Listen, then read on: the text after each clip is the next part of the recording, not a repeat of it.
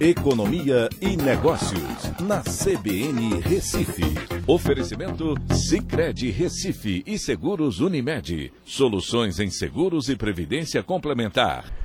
Olá, amigos, tudo bem? No podcast de hoje eu vou falar sobre a Black Friday, que apresenta um crescimento de 4% no valor das vendas online até o momento.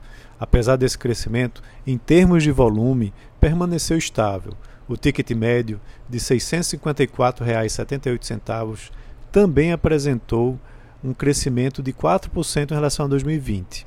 E a pergunta é: você conseguiu bons descontos nessa Black Friday? Bem, o levantamento feito pela empresa de análise de dados Neotrust leva a entender que a inflação deve ter representado o maior impacto para esse crescimento de 4% no valor, enquanto, como eu já mencionei, o volume se manteve estável. O poder aquisitivo mais baixo, com o dólar também mais alto, a inflação, é, deixaram os produtos mais caros e impactaram né, para que talvez a Black Friday desse ano não tenha um poder de vendas ainda maior. Dentre os segmentos mais procurados na internet, moda e acessório lideram é, as vendas, seguidos por beleza e perfumaria, alimentos e bebidas, telefonia e, por último, eletrodomésticos. Esse resultado chama bastante atenção, pois antigamente os eletrodomésticos eram os mais fortes, os mais fortes nas vendas online.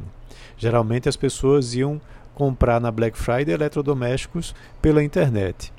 Com a pandemia, as empresas aceleraram o seu comércio online. Houve aí uma profunda transformação de um ano para cá se tornaram mais acessíveis para os consumidores. As plataformas de logística também se aprimoraram, entregando os produtos em poucos dias.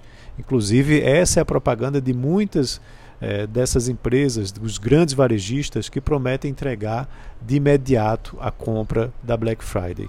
E os consumidores, por sua vez, se sentem agora mais seguros para ir às compras, até porque eles foram empurrados né, para esse mercado também com a pandemia no ano passado, quando era cada vez mais difícil você comprar produtos, já que muitas lojas estavam fechadas.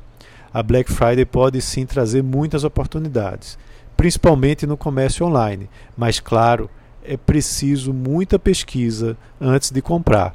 Acompanhamento dos preços é importante para que você não caia numa Black Fraud.